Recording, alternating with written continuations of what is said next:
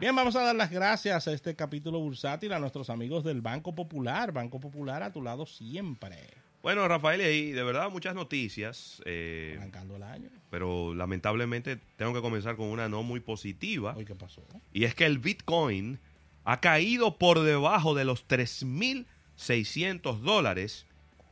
En un día donde todas las criptomonedas están registrando pérdidas, ya sea entre moderadas y ligeras. Pero todos, todas las criptomonedas, las 20 criptomonedas principales, presentando pérdidas moderadas en las 24 horas al cierre de este cálculo. sigue- El Bitcoin ha bajado más del 2% en el día. Está cotizándose en este momento en 3.568. El precio actual es menor que el máximo dentro de la semana, que fue de 4.109. Fue registrado el 8 de enero y también menor al domingo pasado. Eh, siguen los problemas con las criptomonedas eh, y yo creo que de seguir ese ritmo, pudiéramos decir que quizás se, se reventó la burbuja de las criptomonedas a nivel financiero. Rafael. Totalmente de acuerdo contigo, sigue la, la caída. Hay, hay, hay varios temas ahí. El, el primero es la caída y el segundo es el branding, que es lo peor del caso, ¿eh? Sí. porque estas criptomonedas se habían, de manera muy efectiva, habían hecho una construcción de marca de manera individual y se ha ido cayendo con la falta de confianza, con la especulación, con muchos temas que han ido ocurriendo. Le han, le han pasado tam- eh, también situaciones de hackeos muy fuertes, sobre todo en Japón. Y, y la verdad es que esto ha dado al traste con esta moneda que llamaba a ser el futuro del mundo de las finanzas, el, el cual se encuentra muy en dudas en estos instantes.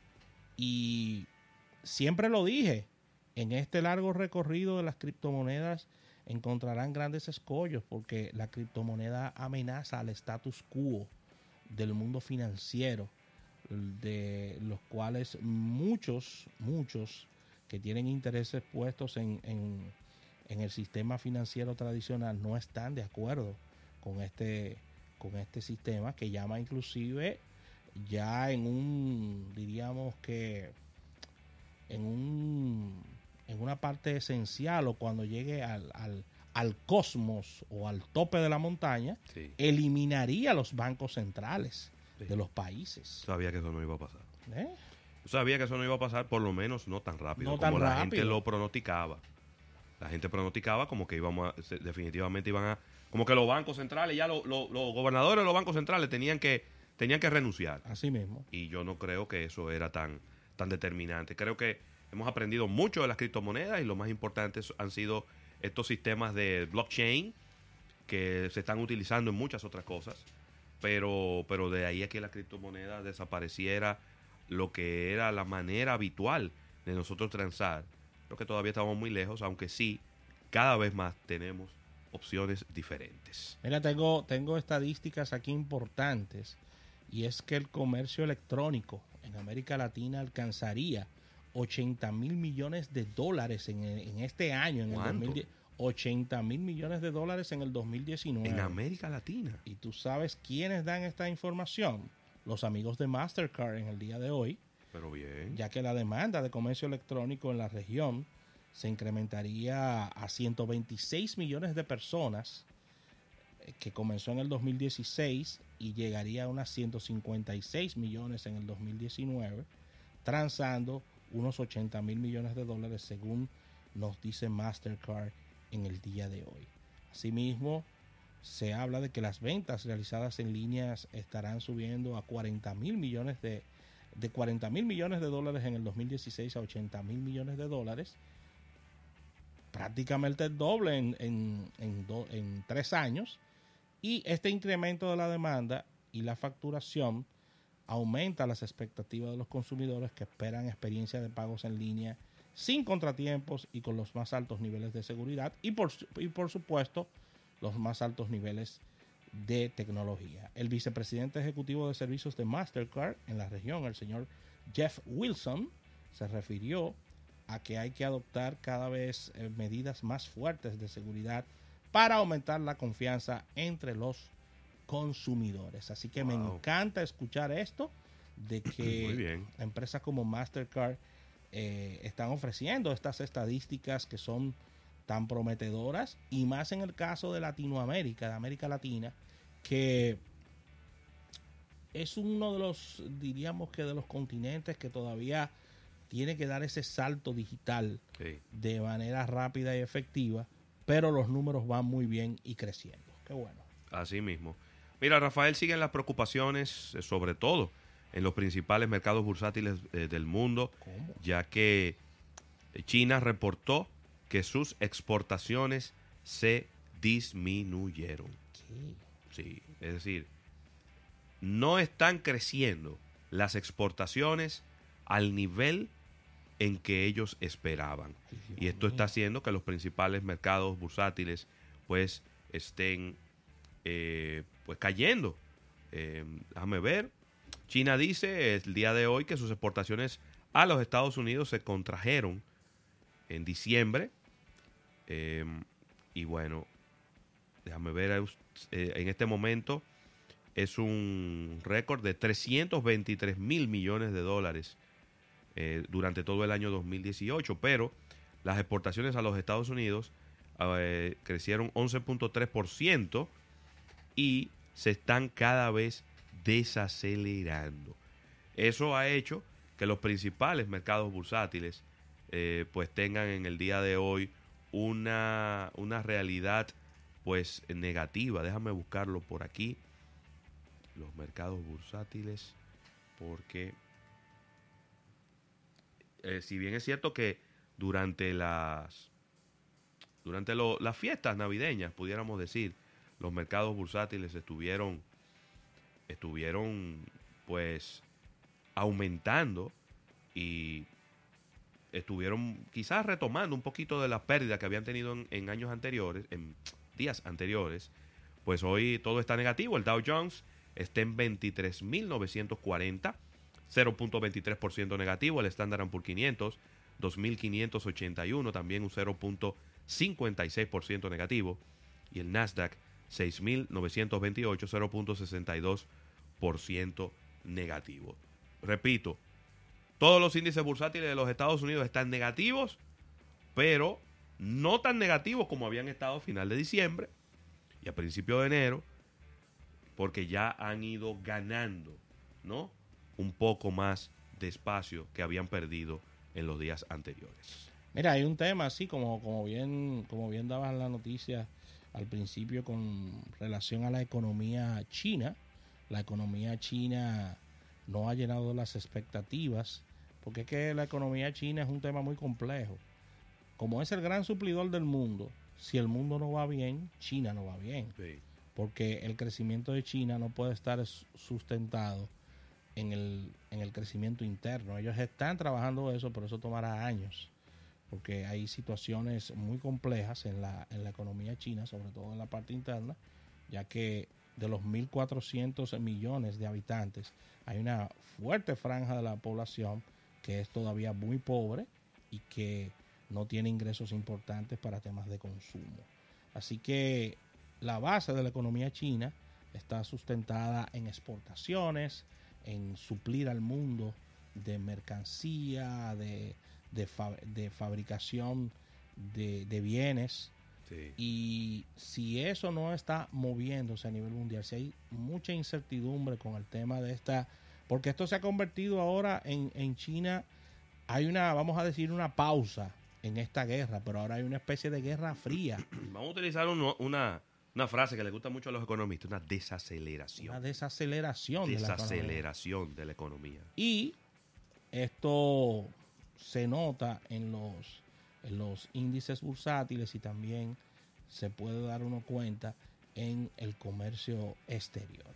Mira, Ravelo, y en una nota luctuosa, lamentando hoy el fallecimiento esta mañana de nada más y nada menos que Carlos Sánchez Jaramillo, Y quién dirá, y dirá la gente, ¿de quién está hablando Rafael Fernández? Correctamente.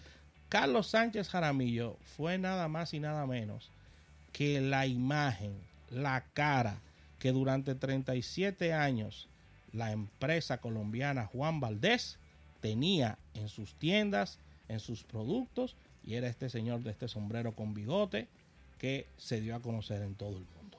Wow. Un ícono, ¿eh? Un Un ícono. ícono publicitario. 37 años siendo la imagen de esta empresa. Sí.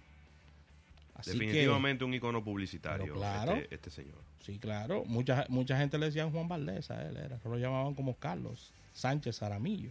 Así que fallece a sus 83 años, lamentablemente, y eh, esta imagen llegó de la agencia eh, Doyle Dan en el 1959 de eh, esta, em- esta agencia que es eh, neoyorquina. El objetivo era promover las ventas del café colombiano en Colombia, eh, digo en el exterior, y utilizaron esta imagen de este el señor Carlos Sánchez Jaramillo, que duró durante 37 años en todo lo que hacía Café Tremendo- Juan Valdés. Tremendo problema ahora, ¿eh? Para esa agencia. Y entonces ahora? Buscar una persona que, que pueda, y no sustituir, no, que pueda convertirse en el ícono de Juan Valdés eh, de ahora en adelante. Así Pero es. es. una estrategia completamente diferente. sí. Completamente diferente estrategia a la que hay que seguir eh, a cabo. Mira la transacción del día, Ravelo, Newmont, esta empresa que comercializa y produce eh, oro, se convierte en la- el mayor productor de oro del mundo, ya que está comprando a Gold Corp por 10 mil millones de dólares.